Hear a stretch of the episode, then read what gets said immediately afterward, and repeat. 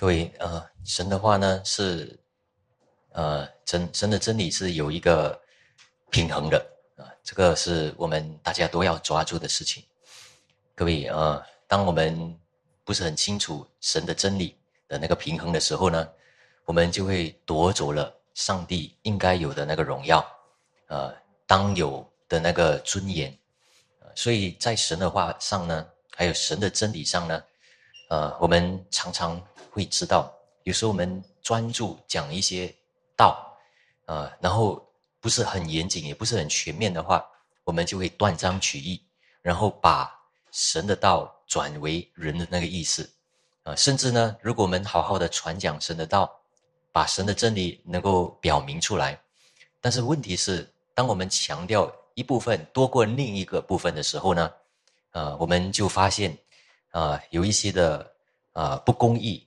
啊，游戏的深渊就会出现了，啊，这个是就是叫偷盗啊，其实有一点偷走了啊，上帝原来在圣经里面所要表明的那个事实啊，那各位这个讲到偷的这个事情呢，我们人都会知道，啊，偷的事情是我们人是很知道的，很精明的啊，如果要讲偷，呃，如果要讲狡猾啊，如果呃单单有一些。呃，准则一发出来，一有一个命令啊，或者是一个措呃措施，我们人都会想办法啊，就是怎样的啊，围绕着啊，然后把它做成没有犯个人啊任何的那个法律，但是能够越过啊，然后能够做自己要的这个事情啊，那这个呢，就是干犯了啊啊神。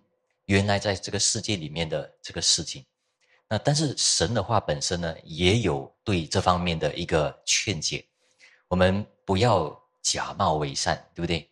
我们在上帝的治理、上帝的话语上呢，我们要得到啊一个很重要的一个啊这个明白啊。我们的在经历上，我们在成熟上，一定要抓得很紧啊。但是有时候我们就会发现。我们人跟神之间的那个关系，我们跟神之间，比如说我们讲，我们刚才唱的那个诗歌，啊，耶稣是我的恩友，对不对？呃，有没有可能到一个地步呢？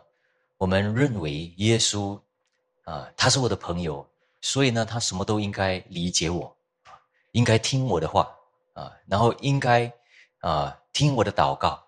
为什么他不理解我？啊，这些。各位，我继续讲下去，大家就会发现有点不太对了。啊，虽然是耶稣恩友是没错，但是你再强调的时候，也没有得到圣经里面的那个真正的意思的时候，我们的信仰就偏了，我们的信仰就不对了。那如果是这样的话，我们的信仰就不会成长。那还有很多的事情啊啊，但是如果我们要归正过来的话。有时候呢，我们在心里面不只是知道一个平衡性，有时候为了要纠正这个平衡呢，我们要刻意一点，啊，恢复对上帝的一个回应啊，对上帝的回应要恢复。比如说，我们知道了很多真理，真理在我们的思想，在我们的思维里面越来越多了，头脑越来越大了，那我们的心就会告诉我们，我们不能够。只有存有真理，然后没有应用，没有啊，神在真理上面所要告诉我们要应用、要明白的话，然后使得我们的心能够赞美他、赞叹他的话语啊，这样的，嗯，但是另外一方面呢，如果我们只有对神啊，只有产生一种爱意啊、敬拜、赞美，但是对他的话语啊，没有任何的一些兴趣。啊，对他上帝的那个品格没有一个认识，想要继续不断的进步，那我们就要问自己一个问题啊：我们真的有稳固在神里面吗？所以这个就是我们时常呢，在我们的心里面要有的一个完全的一个平衡哈。啊，这个平衡很重要的。呃，其实平衡的意思呢，就是说上帝在每一件事情都在紧抓着我们，我们要看得见。呃，所以不是只有在一方面、两方面我们喜欢的事情上抓住，上帝是一致性的，也凡事上的一定有他的旨意啊，他在他的事情上，他所说的事情上，一定有他的呃理由，那些等等的哈。所以，好不好？我们一起看哈。呃，其实我们明白一件事哦，其实我们我们要知道这个平衡的这个事情呢，我们不是太过难的事情。我们人如果说有人请你吃饭啊，你都会三思了，对不对？为什么呢？因为请你吃饭，越好吃的饭，你真的要小心一点、谨慎一点。他有什么动机，对不对？我们呃，我很记得我们呃庄执事每次呃牧师请他客的时候。他就会说：“哎，牧师有什么东西要给我做哈？啊，所以他会都会三思啊。其实他代表我们每个人说话了。其实实在的，我们都知道哈，都知道，呃，吃的东西也好，用的东西也好，我们都知道有得就要还。那我们对上帝所赐赐给我们的那个恩典呢，我们是怎样的偿还？啊，怎么样的偿还？我们对真理的认识。”有时候多认识的时候，就多有在心里面的一个控告，这个是当然的，对不对？但是呢，那认识真理好不好啊？啊，认识多真理啊，那有多一点的指控啊，很辛苦。但是换一句话说，我们多有在神面前能够洁净自己啊，对不对？所以我们在呃神的话语上，神的真理方面呢？我们要全面的理解啊，呃，那想清楚，要明白透顶啊。那我们看一看啊，今天的一个讲义啊，呃，在神眼中的偷盗行为是什么呢？我们从圣经对啊很实际的事情来说啊，就是诡诈的天平啊。我们来读呃这个箴言书十一章一节，诡诈的天平为耶和华所憎恶。公平的砝码为他所喜悦啊！刚才我们在经义经文的时候也读到了一些，各位欺骗受害者，以伤害他的那个呃邪的那个呃的事情呢，是可以计划的，是可以设计出来的啊！嗯，大家知道在古代的时候，呃，因为他们没有这个钞票嘛，啊。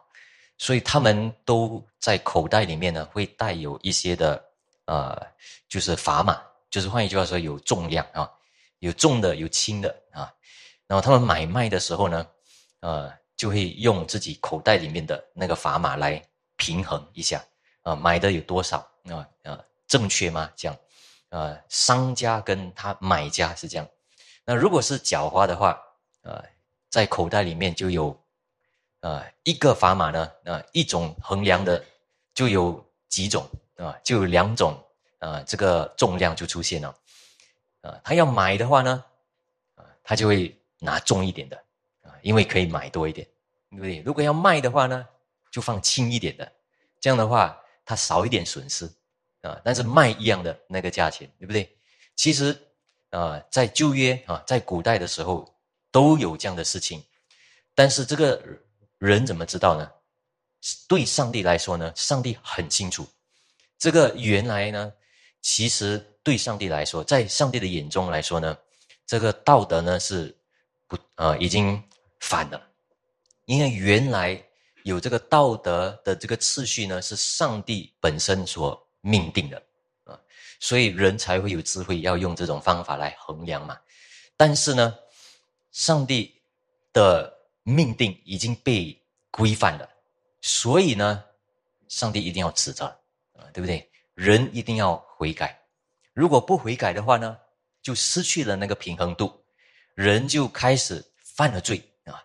然后也换一句话说，已经藐视了上帝啊，因为上帝正在命定这个世界啊。所以各位，如果我们在真理方面，也在做人方面不老实啊，生意上也好。做啊，我们平常生活也好，我们心里面不好受，这个是对的，这个是好的啊，呃，因为代表说我们良心还能够啊被指责啊，但是呢，我们要快快回到上帝的面前啊。圣经所说的是，如果我们对上帝所命定在这个世界上啊所命定的事情呢，愿意依着他顺服他所安定所设定的。那上帝呢，一定在他的时间里面会回归于他，会帮助他，会赐福于他，啊，会给他亨通，也可给他生命，啊，会蒙上帝的恩惠，但是呢，我们也知道这个偷盗的这个事情呢，偷窃的这个事情呢，可以成为非常诡诈的，所以十诫的啊第八条其实有说，呃，我们来读一读啊，出埃及记二十章。其实是讲到十诫的，呃，神吩咐这一切的话，所以十诫下面哈，那第八条戒律呢是不可偷盗，很简单的一句话啊，呃，但是不平衡的时候，就是你偷了一些事情，所以不平衡啊。马拉技术也其实讲这个事情。那这里呢，啊，大家知道我们改革中有这个海德堡呃药理问答这些这些事情啊，这里呢。有问答一一一一零一百十，那这个是讲到这个呃十诫中的第八条所禁止的事情是什么？我们看那个呃有没有？呃，不懂有没有放啊？有没有在 slide？啊，这里啊，这里出现的哈。啊，他也说不只是直接偷啊，乃是呢你以一种看似合法的方式啊，看似合法。但是呢，是一种手段，但是你来榨取邻舍的一个财物啊，所以这个也叫偷盗啊，所以这个也是上帝所禁止的，嗯，所以呢，各位我们知道，连旧约古代的人，他们都有办法啊，有衡量机，有砝码这些，但是呢，都有这种事情发生了，呃，那最近呢，其实我们呃最近在呃我们的国家哈，在经济方面的 budget 哈。呃，有一些的呃说法嘛哈，其实这个也是不是只有新加坡，其实已经很好了。但是呢，我们可以谈一谈哦，嗯，比较有钱的人要跟他纳税多一点，是合法的吗？啊，对不对？如果按这圣经来说的话，合法吗？啊，啊，哎呀，他们赚多嘛，就应该纳税多一点嘛。呃，赚少当然纳税少一点哦，啊，帮助嘛。所以有时候我们的呃公平观啊，我们的平衡观都是看人的情况，嗯，对不对？啊，但是圣经的意思是什么？圣经的意思是每一个人要公平。如果在这个方面不公平，就其实其说真的啊，这个是按着圣经的话，有一点偷盗了。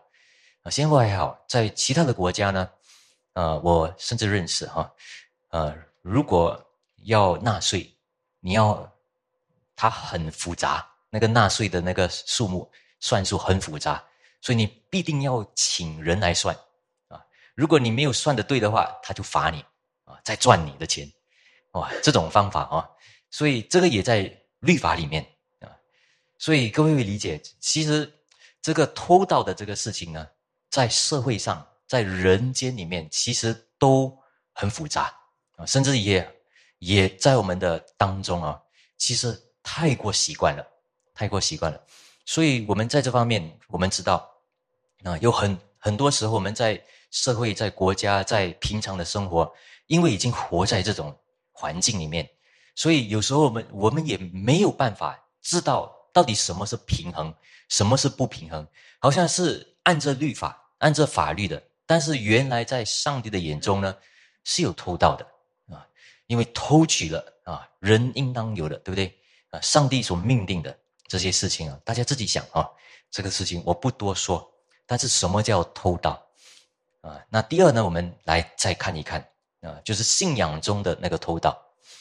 信仰中没有偷盗呢？我们过信仰生活，我们要敬拜神啊，我们要认识神这个方面。那我们先理解一下，什么叫疏忽的罪跟。干犯的罪，啊疏忽的罪就是 sin of omission，干犯的罪是 sin of commission。啊，大家会知道这个什么意思吗？就是呃，就是疏忽的罪呢，就是你疏忽了啊，你没有意义、没有意识的啊，你无意当中犯了罪，因为你不知道上的律法，或者是无意当中你就犯了啊，不小心的啊犯了啊，然后呢，也有干犯的罪。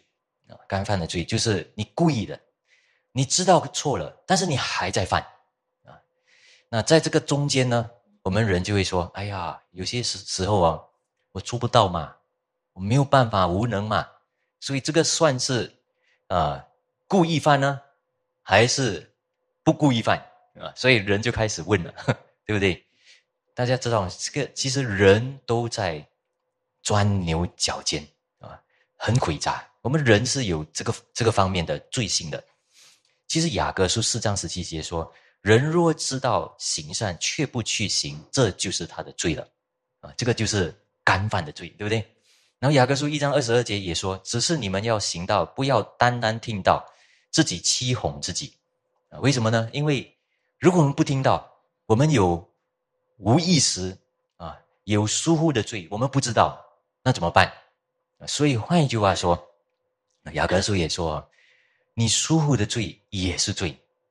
干犯的罪也好，不是干犯罪也好，都一样是罪啊！如果大家有机会上网啊，搜索一下，干犯的罪比较严重呢，还是疏忽的罪比较严重？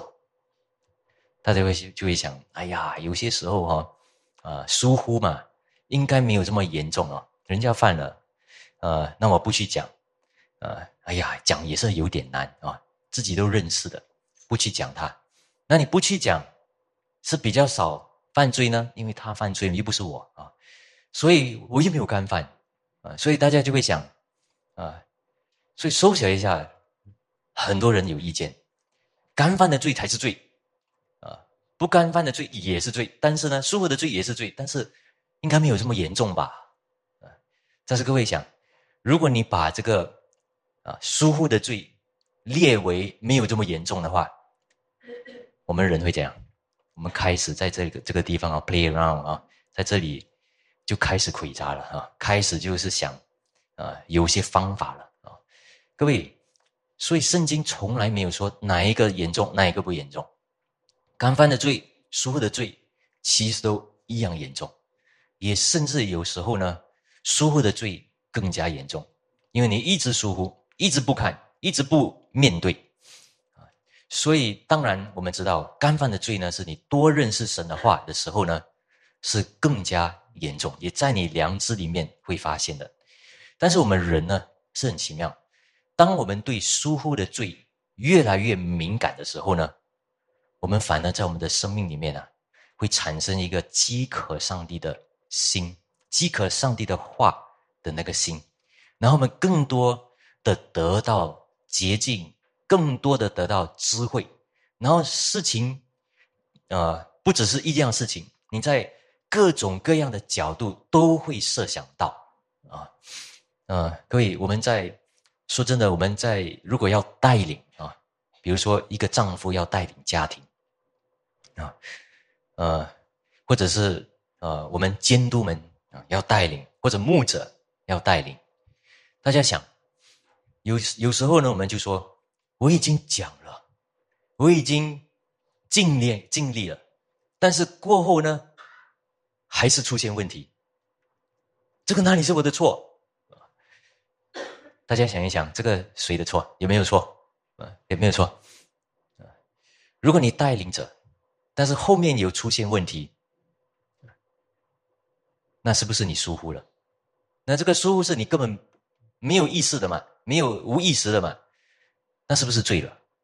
啊，各位，这个方面呢，其实很严重的啊，严重的，啊，也，但是呢，也可以叫一个人谦卑到底，但是哦，不是带领的人呢，很容易就说，都是你的问题，为什么你没有想到啊？你应该是做带领的嘛，你应该是监督，你应该是牧者啊，为什么你什么都没有想？啊，所以，啊，那谁对谁错？所以各位有没有看？其实那个平衡度已经失去了，人在那个方面呢，已经滥用了啊，帮助者呢滥用了帮助者的权权利啊，带领者呢滥用了带领者的那个权柄啊，怎样滥用呢？我不知道。然后被带领的人呢，怎样说啊？是你哦啊，我有关系没？帮助的人呢，应该讲。看到疏忽的时候，应该要多讲、多指示啊，不然的话，要要多提醒，对不对？啊，那那个带领者呢，如果已经发现有一点不太对了，好像情况有一点不太好了，啊，那那个方面应该多问，多去设想，啊，然后婉转的要把那个事情做好。但是我们我们知道，我们都是有限的，我们智慧有限，我们经验有限，我们成熟方面也是有限，啊，所以那怎么办？嗯，怎么办？所以我们不能够停止学习呀，我们一直要学习，一直要认识真理啊，也好好的啊，在我们的生命里面，在我们的，所以各位会会不会发现，我们需要很多的空间来学习？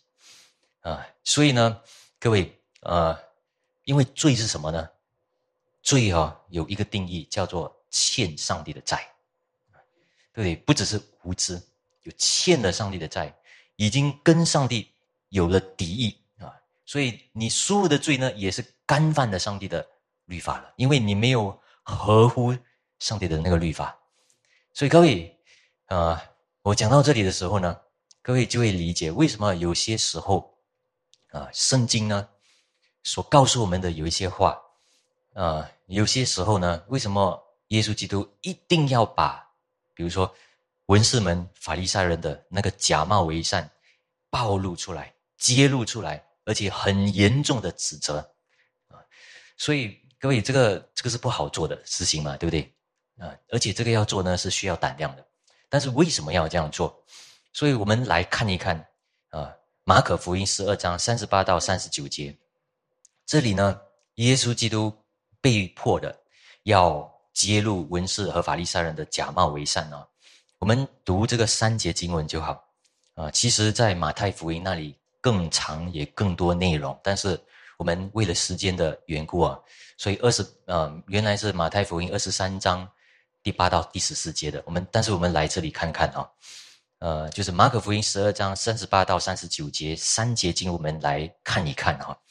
呃，耶稣在教训之间说：“你们要防备文士啊。”马太福音是说法利赛人啊，加上法利赛人，他们好穿长衣游行，喜爱人在街市上问他们的安，又喜爱会堂里的高位，宴席上的首座。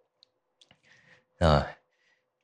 他们侵吞寡妇的家产，假意做很长的祷告。这些人要受更重的刑罚。啊，他们法律上人文士们有没有犯错啊？没有犯错啊，只是他们喜欢，也没有伤害到人啊。每每次只有没有伤害到人？等一下我们看啊。啊，其实马太福音讲的比较清楚一点，其实伤害了啊，叫信徒们。不知道什么叫做跟从神，所以教他们误区了什么叫做得救啊，所以不能进上帝的国了。但是这里呢，他们似乎做的那个事情呢，那件事情上呢，没有伤害到人啊，那没有伤害到人就是无罪吗？啊，所以我们再问这个问题。所以大家看这个三十八、三十九节呢，这里明明说什么呢？原来。耶稣基督很生气，这些文士们啊，说：“你看，他们要这个事情，他们要穿长袍，他们要被人尊重，而且在会堂里面，呃，要坐在高位，宴席上要坐在首位，啊，原来耶稣基督所说的意思是，他们根本没有谦卑的心，他们没有敬虔的心，他们呢，只有想要。”得高位，但是这个高位是什么意思呢？其实高位有没有错，高位没有错。我们在侍奉啊，一个教会里面要侍奉啊，我们都来教会，对不对？啊，我们愿意多参加小组，愿意多有侍奉，这个是想要坐在高位一点嘛，对不对？这个是没有错的，也说真的，这个是好事啊。你要做小组组长，有一天想做小组组长。有一天想要成为帮助别人的人，想喜欢招待人啊，然后呢羡慕善功，这个是好事。呃，因为他们呢不是要在人的面前得到一个尊荣，为什么呢？因为他们要在神的面前得到上帝的赞许。大家会理解吗？这个是好的，也是对的。所以耶稣基督没有啊，就是指责这个行为，乃是指责他们的心啊。所以这个心已经不太对了，心那个那个事情已经假冒了啊。然后四十节呢更厉害啊，就是吞灭了这个寡妇的家产啊。那寡妇为什么用寡妇啊？我们在啊提摩太啊。前后书那里有读到啊，寡妇的有时候没有这么有智慧啊，对不对？所以呢，很容易啊被欺骗啊。所以呢啊，那这些文士法利赛人就骗啊骗他们，所以吞灭他们，也得取了他们的家产，这样的一个意思啊。但是耶稣基督的意思呢，不只是指控他们这个犯罪啊。这些的犯罪率啊，那个 crime 啊，他甚至要暴露也揭露的这个事情呢，是原来这些文士法利赛人的他们的美德的假冒啊，这个是美德来的。如果一个人可以做长久的祷告啊，这个是对不对？这个是好不好？我们不可以说不好嘛，对不对？一个人如果好好的，如果他要多多做祷告。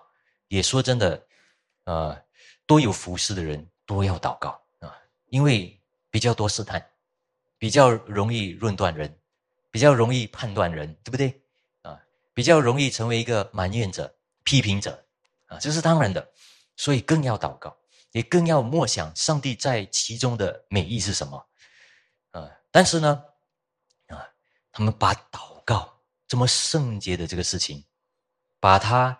转变成一种高举自己的事情，所以这么圣洁的事情呢，反而拿来滥用，所以当然耶稣基督很生气了，一定要把这些虚荣心、虚荣的这个假冒要揭露出来，他们假装他们的信仰，嗯，所以，呃，所以各位从这个方面我们就知道，诶，上帝的话是有一个平衡的，对不对？呃，我们也不可以说。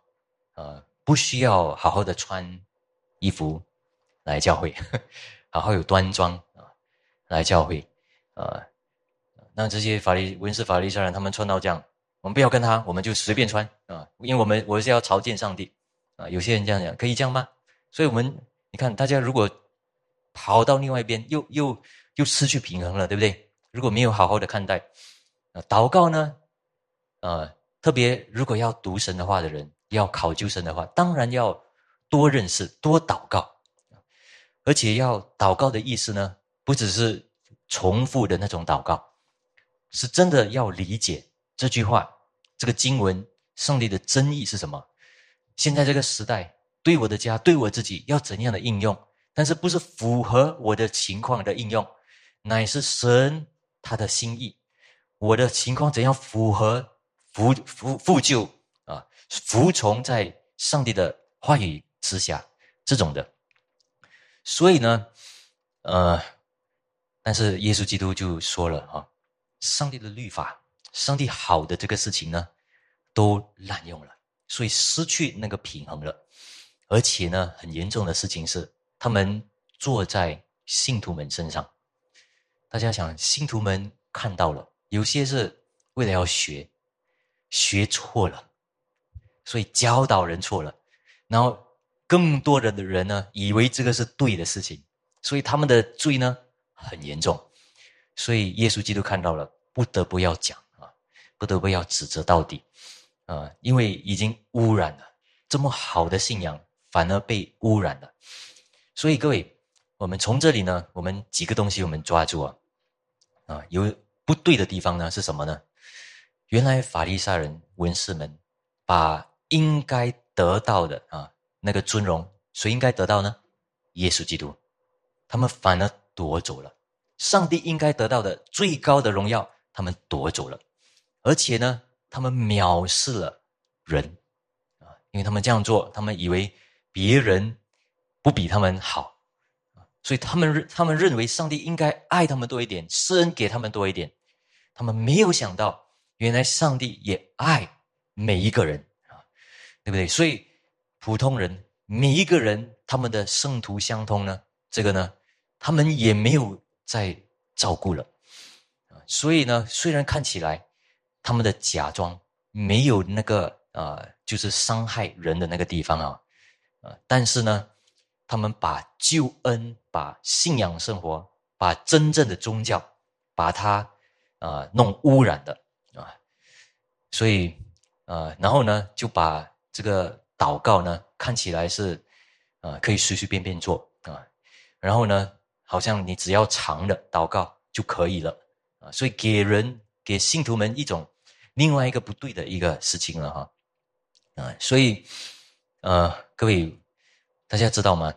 啊，我们对罪方面啊，对神的律法方面啊，我们不要认为哈，啊，我们。有些东西做对了就好，反正我做多了嘛，我已经尽力了，啊，这个就不太对了哈。因为为什么呢？因为我们很容易合理化，我们心，我们人心是很容易合理说，我们做的事情，啊，对的事情、正确的事情比不对的事情还要多。我们很多时候是这样合理的，家庭里面也好，教会里面也好，对不对？那我们都会尝试呢。在我们的罪上啊，我们衡量怎么样衡量呢？我们用我们的意，我们做对的事情来衡量，所以没有这么严重啊。所以我们在这这方面呢，就学不到了啊。如果我们在这方面不懂的话，也不敏感的话啊，所以呢，对，呃，第三哦，所以我们对上帝的真理方面啊，要完美平衡的一个掌握。或者一个把握啊，是从哪里来的呢？其实呢，是一个成熟力来的啊。做基督徒呢，你继续认识圣经，你继续来教会聚会啊，多跟信徒们相处啊，然后多经历有些的事。有时候呢，你看见你自己失败了啊，你以为你抓住了啊神的真理，已经懂了，但是过后你发现，哎呀，原来自己。真傻啊，真不懂啊，所以愿意学，然后也靠着经验，然后所以经历、经验还有成熟重不重要？重要在于不是其他的，重要在于认识，因为神的律法啊，神的那个教义啊，就是一个标准但这个标准呢，我们人很容易就是犯错、读错，所以我们经过，所以上帝给我们。啊，基督徒呢，怎样认识他的道？必须要活出来的。你没有活出来，你就不能够明白原来神原来所讲的道是什么意思。OK，呃，什么叫做悔改？什么叫做认罪？什么叫做被赦免？啊，这些等等啊，啊，各位，我给一个例子啊，啊，大家知道在阐明啊教义的时候啊，啊，我就发现。呃，我们那些神学家呢，很喜欢用的，就是我们肯定这个，否定那个啊。他们为了要平衡东西过来嘛，啊，平衡事情过来哦。啊，比如说，我们讲到耶稣基督，他是神也是人啊，OK，他是神也是人。如果耶稣基督是神的话，啊，也是人的话，那你的教育就说，哦，他是神，他是人，那有些，那我们很容易就会失去平衡嘛。他应该是多一点神，啊，少一点人，或者是他是哪一方面的神，哪一方面的人啊？所以这个方面就失去了啊。所以在啊把这个教义定出来的时候呢，我们都有应该的啊，确定的跟否定的，连圣经也是一样。圣经圣经的无误性，比如说圣经的无误性。圣经的无误性呢？啊，圣经都是神所漠视的，每一个字都是神所漠视的，啊啊，这个很重要，对不对？啊，我们都知道很重要。我们读的每一个字可以回到原文，一个字一个字看，啊，但是圣经的无误性跟圣圣经的权威性又不一样，嗯，对不对？呃，所以有些人就说，啊，一直强调无误性，无误性，你会不会想，有些人呢？根本都不想应用圣经在他们的生活上，他们都不相信上帝的权柄啊，圣经话里面的权威啊。你一直讲这个啊，这个无物性有用吗？所以有一个圣经就反，有一点反，对不对？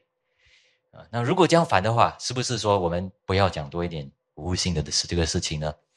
啊，那我们多强调这个权威性，所以怎么样应用神的话？因为神的话真的能够应用，你应用的时候啊，你会看到很多的事情啊，美好的事情发生啊，呃，就算是非信徒的夫妻啊，呃，如果好好的认识神的话，他们也能够过比较美满的婚姻生活。所以圣经有权威啊啊这样，但是各位，所以大家会理解吗？这个权威性跟那个无误性，但是这个你如果你只有专注抓住那个啊神的权威性，那神的无误性不重要吗？所以我们教条里面呢啊有确定什么呢？确定圣经的无误性呢是必须的啊，确定，但是呢。对于救恩方面，你需要接受，也是完全相信圣经的无误性吗？不需要，你不需要相信圣经的无误性，你也可以得救，对不对？啊，各位为什么要把这条放进去啊？为什么要把这条放进去？大家想一想，啊，试想啊，啊，因为有这些人，啊，有一些人，他们为了不要强调。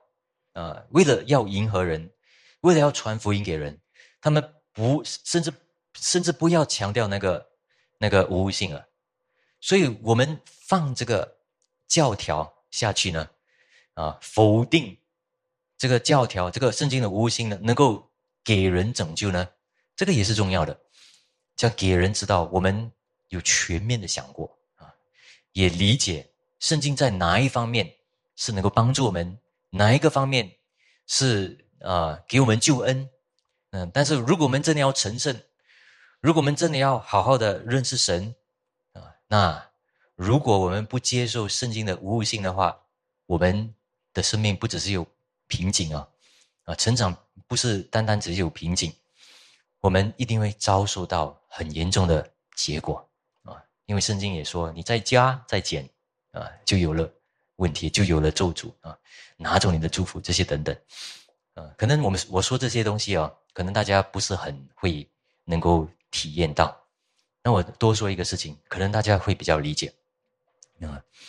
那我们人是堕落的，对不对？我们都有罪性。如果我们是有罪的，我们是完，我们是无能的，那我们还有责任吗？还有没有责任？很有责任，但是我们又没有，又又又无能的，所以我们看一个人哦，哇，他完全软弱、无助啊，然后什么东西都不会，然后或者说他真的无助，在那方面很无力，但是他有没有责任？有啊，啊，所以我们认同一个人他无能，他无力，他无助，我们能够理解那个情况，不代表说他没有责任。他有该要做的事情，他有该要面对上帝的事情，对不对？有一个平衡度是要有的。OK，那上帝的主权呢？有上帝的主权。OK，那上帝的主权凡事都有，凡事他都有他的提供，他的供应。那我们还没有那个呃，必须要执行上帝所指教我们的事情呢？那既然上帝什么都安定了，什么都设定了，什么都命定了，那我们还需要读他的律法，还需要遵照他的旨意吗？啊，反正上帝都命定了，嗯，所以当我们问这个问题的时候啊，圣经明明就会说，当然不可以这样问啊，啊，我们应该回到上帝的话的本意。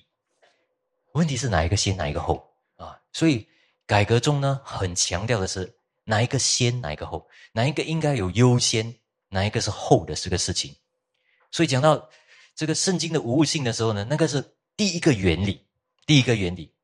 过后我们才知道，啊，原来无误性呢，啊，是对对人的救恩呢，圣经的无误性是不需要的。但是一定要有一个原理，先开始有一个原理。啊，我再讲回去，如果人是无能的。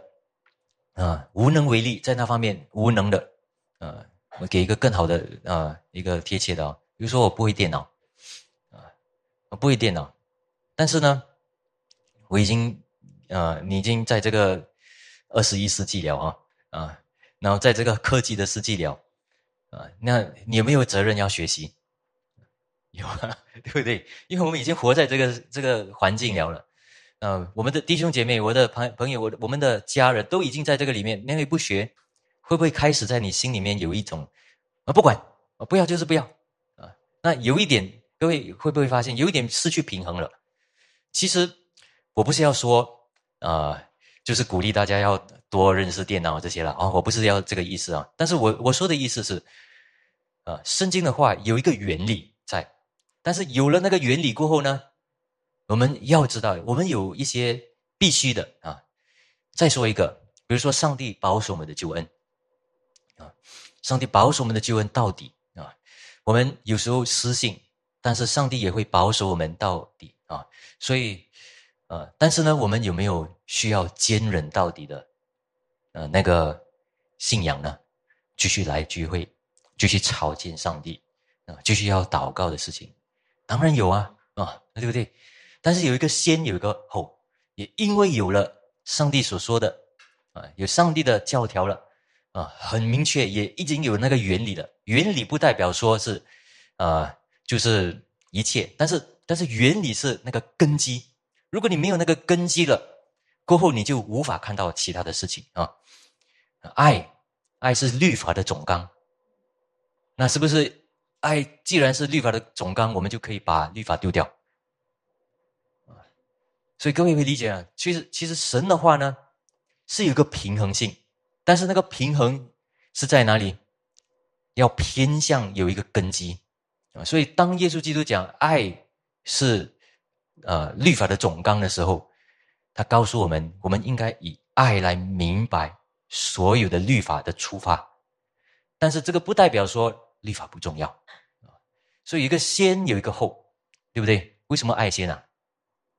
大家有没有想过，啊，爱心立法，哎，大家有没有想过这个这个事情啊？啊，心该有爱，还是心应该有立法？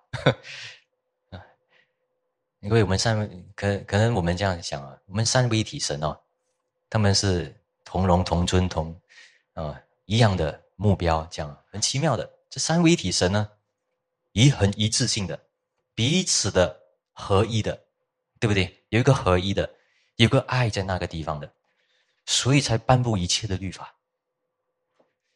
那不代表说呢，因为是合一了，所以为了合一哦，不要讲律法；为了合一哦，不要讲太过啊残明的事情，太太黑白的事情，不是这样，对不对？所以呃，所以各位会发现有一点复杂性，对不对？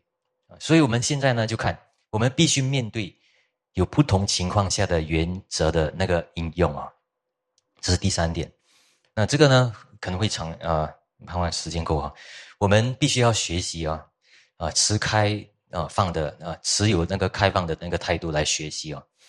因为说真的，我们在很多方面，好像比如说我们要决定事情，我们要回答人，我们要执行事情，这个不能够等的。有时候可以等，可以拉，但是有时候不能。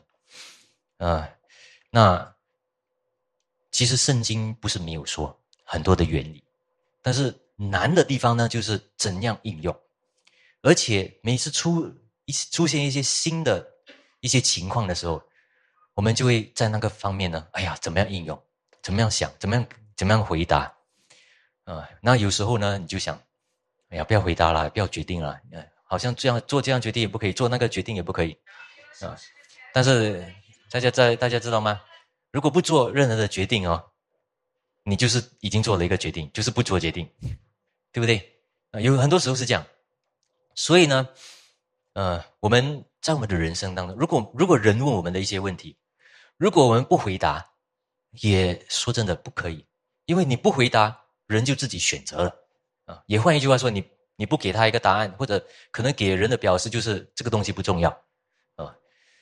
所以。我不是说每一个东西都要回答了，但是我们真的要看那件事情知道那个平衡度，然后知道在这件事情上，上帝的律法、上帝的准则啊，你可能要应用的时候，要应用好几个原理才可以的啊。所以各位，呃，我们要找到这个这个这个原理啊呢，是必须要。啊，不要受到相对主义的那个影响啊！这个第二啊，啊，却要服从神的真理。这个是我们讲到应用的时候啊，我们人通常会犯的罪啊，也我们社会常常都因为这样，人的需要嘛，事情改变了嘛，文化改变了，时代改变了，我们就想说哦，应该这样改变。但是我们要清楚知道，其实那个应用呢是要有原理。但是那个原理呢，要服从神的真理所以你应用了过后，可以服从神的真理吗？所以各位，呃，我给大家一些很实际的一个事情哦。有些人呢，呃，可能大家在劝导或者是跟人交通或者牧养啊，帮助人方面呢，可能也会同样遇到一些问题。呃，我自己本身呢，也有人来到我面前的时候呢。呃，问我一些问题，那我就给一些原理。那给一些原理呢，我看他的表情啊，我们我就知道他们得的那个原理，得的那个答案，他们不开心啊。有些时候开心啊，有些不不开心啊。那不开心，你看他的面孔你就知道嘛。所以没有相聚真的很难哦，啊，所以也真的看到的时候啊，拿下那个国家看到的时候，哎呀，就很难哈。所以。你知道有些事情已经一次两次，你给这个原理不行了，下一次呢，你不可以同样给一样的很苛刻的一些原理了嘛，对不对？你要变了，但是你变也不可以变，从神的话除掉啊，对不对？所以难是难在这个方面。那我身为一个弟兄哦，对姐妹来说其实比较难一点哈。其实大家知道吗？我妻子，我是这样认为啦。她可以算是很顺服我了，因为我很我去反思哦，呃，一切姐妹们，呃，然后那女孩子啊，然后我看我妻子，呃，她是一个一般的啊，很普通的一个姐妹，呃，但是她已经很舒服了，所以我很感恩有她，呃，但是有时候呢，她不愿意受我的带领，啊，如果是需要时间的话，还可以。但是有时候不是时间方面的问题，所以，但是有时候呢，我就是有一些的原理啊，有一些的原理啊，家庭里面的啊，带领方面的啊，有的，但是是一些很实际的这个事情啊，各位也说真的，孩子们也好啊，这个容量度啊，器皿也比较小啊，姐妹们也是有时候比较需要被说服。评定啊，之后才讲，这个是有一点需要啊。但是事实是呢，如果弟兄要成为带领者呢，啊，我们不能够只有一直迎合，对不对？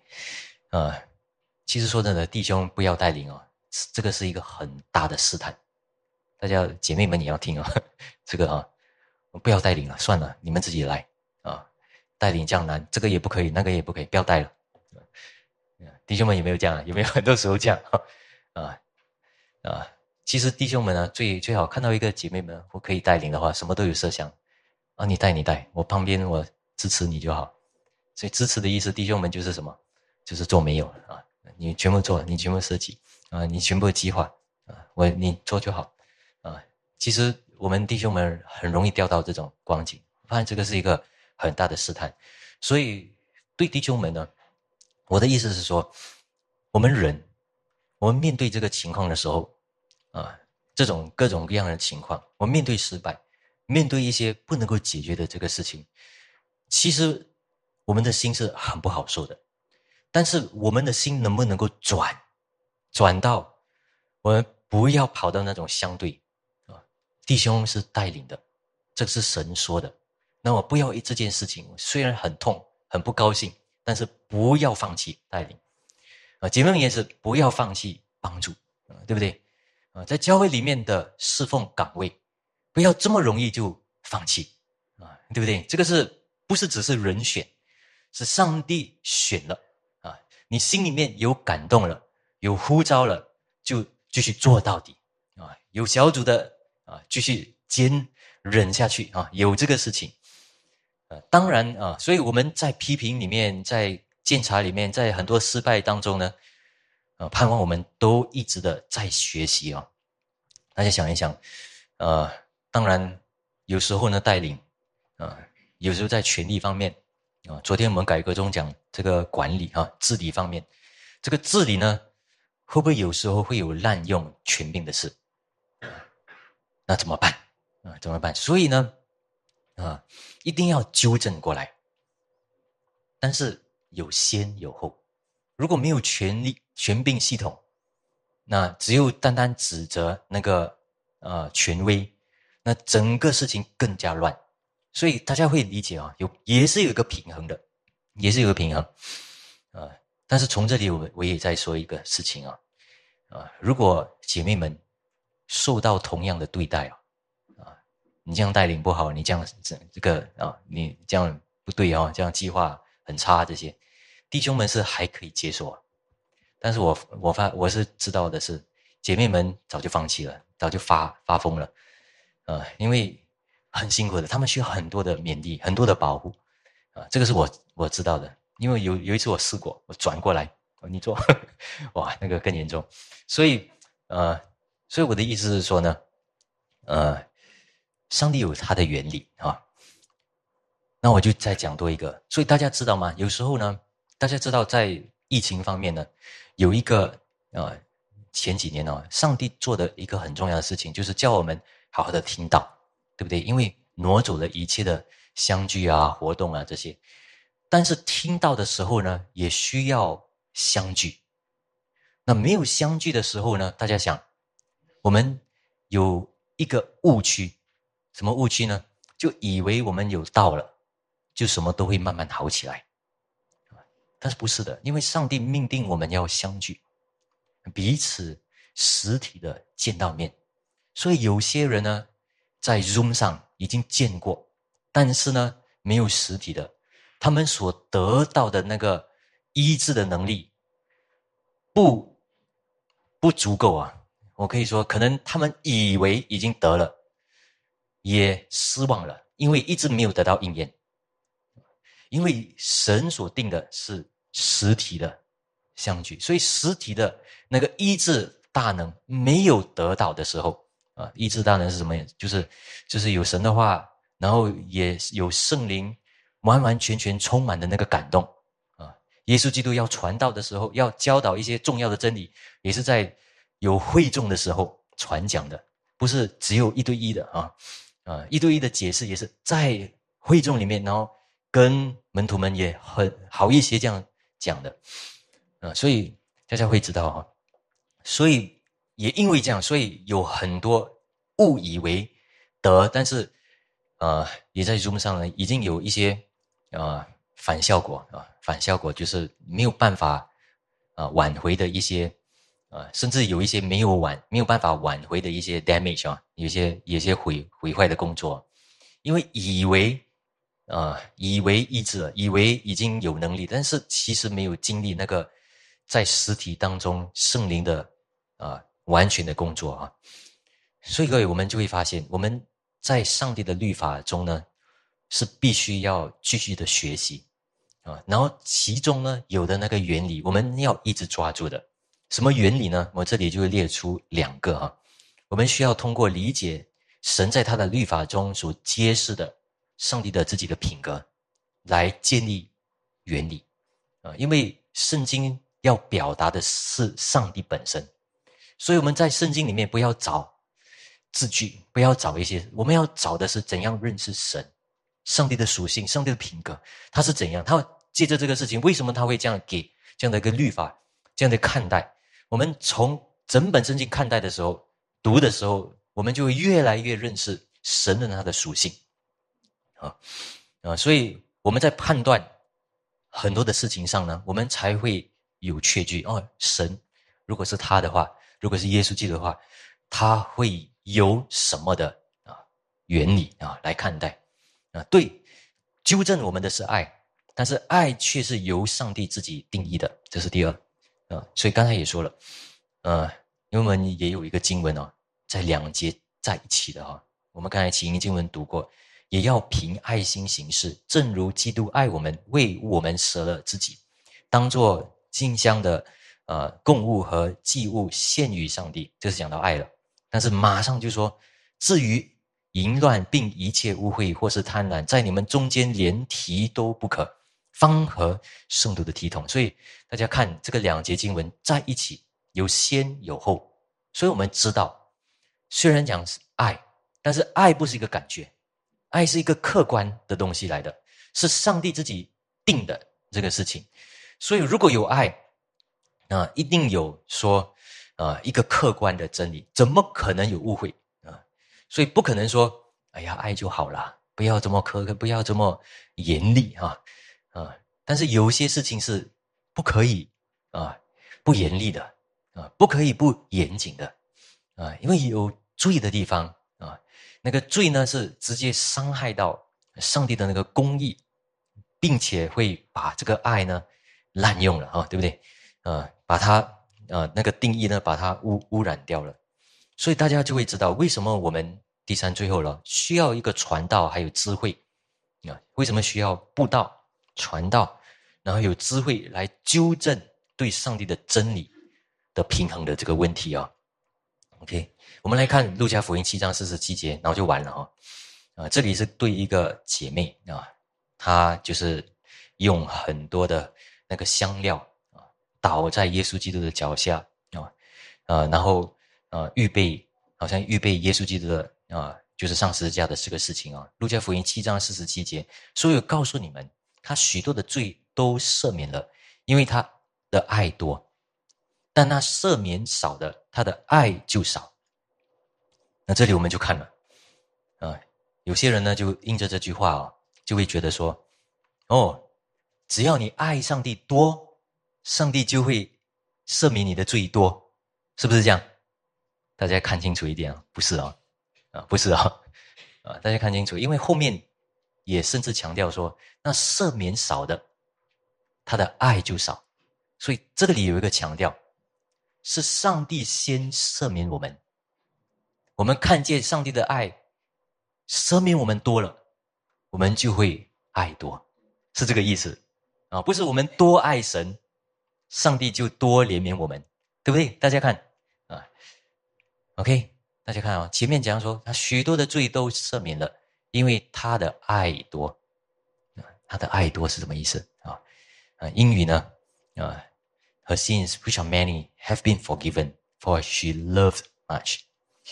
Loved much，啊，当然我们可以进到原文看呐，但是从上下文也从后面这段，我们就会知道，那个强调是因为欠上他，他知道他欠上帝很多的债，很多的罪债，所以他知道上帝何等的爱他，何等也赦免他的罪了，所以他才会怎样？爱多。也爱上帝很多。啊，所以他，但是耶稣基督讲这个是为了什么？为了教人不要啊，教门徒们不要给他这么麻烦。啊，因为门徒们都讲嘛，哎呀，叫贵重的，可以给，可以给啊，可以买卖，然后做很多慈善啊这些嘛，啊，帮助贫穷的人这些，为什么要做这样的事啊？所以耶稣说，耶稣的意思是，呃。他所做的是美善的啊，因为他所做的是一个敬拜上帝的很奢侈的一个行为。那如果认识上帝就好嘛，啊，那感恩就好嘛，是不是这样？但是我们所以这里呢，我们有一个应用啊，啊，各位只有两种人，第一种人呢，就是你得赦免。你发现你的罪得赦免，所以你很感恩，所以你爱神，你要纠正那个 balance 啊，那个平衡不对了。上帝这么爱我，不对啊！上帝这么的怜悯我，我看到我的罪在那么的多，那么的深，怎么能够有这样的不平衡度？所以呢，我赞美神，我奉献给他，我侍奉于他。啊，各位有没有？有时候我们信徒们为什么会这样做？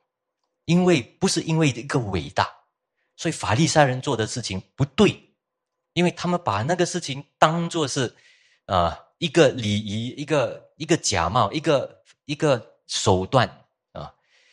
但是这个事情是很深感的，对不对？心里面深知上帝的怜悯连续，但是还有第二种人是什么呢？不得连续啊，不得怜悯的。啊，不得怜悯，所以只有两种哦，不是有三种哦，只有两种，啊，那什么是不得怜悯的人呢？就是他们，啊，他们为了平衡而平衡，他们为了，他们以为，啊，自己的罪有啦，不是没有，但是看自己也做了，有嘛，够够嘛，啊，不是说没有嘛，所以呢，来到神的面前，没有那种。赦罪之恩，感恩啊，没有那种称谢赞美，所以各位，你要问的问题啊，如果你来到教会，你的敬拜、你的赞美没有那么的深刻，没有那么的深切，是为什么？就是没有得到怜悯，没有得到赦罪的那个深切问题。你的敬拜、你的赞美可以。有很激烈啊，也不是需要很跳跳蹦蹦的这种啊，但是就是你在心里面很明白，你要赞叹他，你要荣耀他，你要感谢他，你要将荣耀归给他，你要将尊荣归给他，你愿意要侍奉他，这个哪里来的？这个女孩子的泪水哪里来的？是因为她被赦免多了啊，她看见被赦免多了，所以。不对了，不对了，所以对他来说呢，这个香膏，这个香料，值得，也甚至不够啊，不够。所以各位，为什么我们唱诗的时候，有时候那个诗歌有一点不太对啊？不太对，就是各位会理解。如果讲真理的话，平衡嘛，每次讲真理、教义、教条的时候，都是很平衡性的。但是敬拜、赞美、祷告的时候呢？通常都是很刻意的，也不是很平衡做的。因为从心里面发出，你认识真理的时候，你为了要重视神的真理的时候，所以你听到，你分享，啊，有那个慎重、那个看待、那个尊重，其实从这里来的。所以我说，最后了啊，最后说，我们要寻求上帝的一个心啊，其实没有平信徒的。都是门徒，来到神面前信了耶稣，其实就马上成为门徒的，啊，因为他知罪，也知道心里面的那个罪在，已经知道不平衡了，所以为了要认识神的那个呃话，所以呢是追的，追的啊，呃，我们但愿上帝的话帮助我们哦，我们一起祷告，主我们求主帮助我们，借着主的话啊，叫我们认识你的真理。在神的道上的平衡度，也在敬拜上帝的这个事情上，也在我们的信仰生活上，主啊，我们知道有偷盗的事情，求主教我们挽回，啊，教我们不只是啊，不是不是留在偷盗，反而在于要多祝福，多施舍，多把自己献上，也多在上帝的恩惠上。来理解啊，上帝的爱，还有上帝的公义，还有上帝的心，主啊，帮助我们，也以下我们的圣餐，我们祷告，奉主耶稣名，